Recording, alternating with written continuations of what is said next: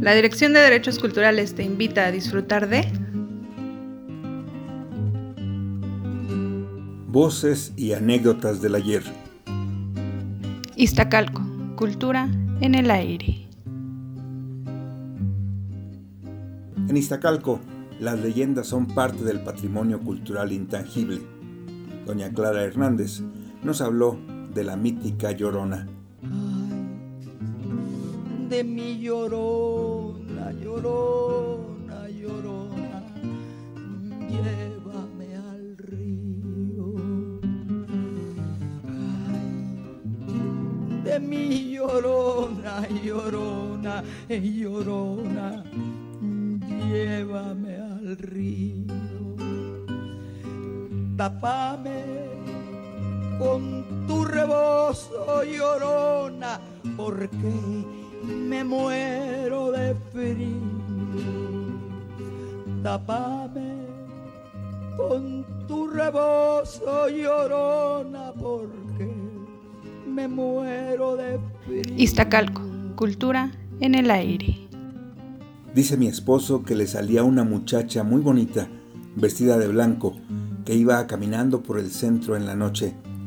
Todos los trasnochadores la veían y ella los invitaba a seguirla. Entonces varias personas se perdieron. Esa joven se metía de pronto a una casucha en un rancho llamado Siete Árboles y allá iban los muchachos y pudieron verla sin ropa, desnuda, pero después se convertía en una calavera con el pelo largo. Muchos murieron del susto. Los que sobrevivieron pudieron contar este hecho.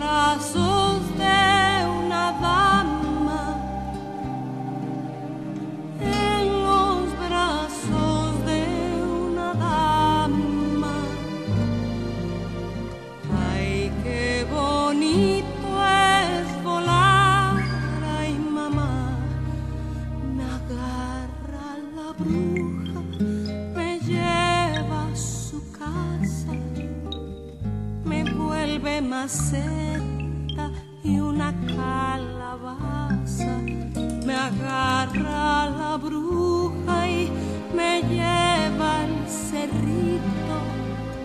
Me vuelve maceta y un calabacito. Querida, querida,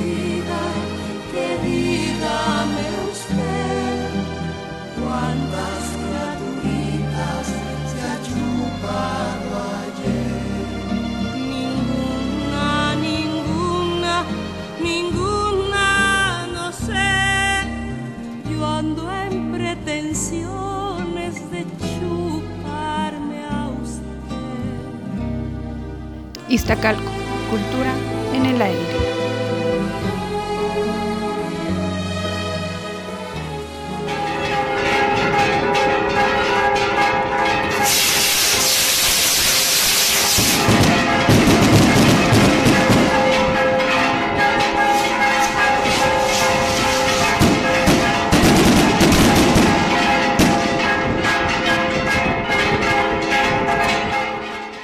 La fiesta religiosa más importante de Iztacalco es la procesión del Corpus.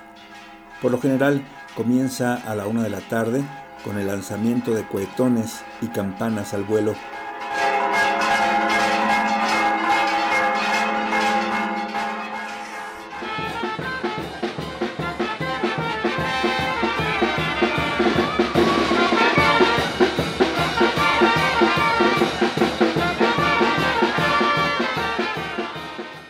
Durante el Santo Jubileo, el 22 de agosto, se juntan todos los habitantes y ponen portadas florales en sus templos. Esta es una de las tradiciones más sólidas en Iztacalco, heredada de generación en generación. Iztacalco, cultura en el aire.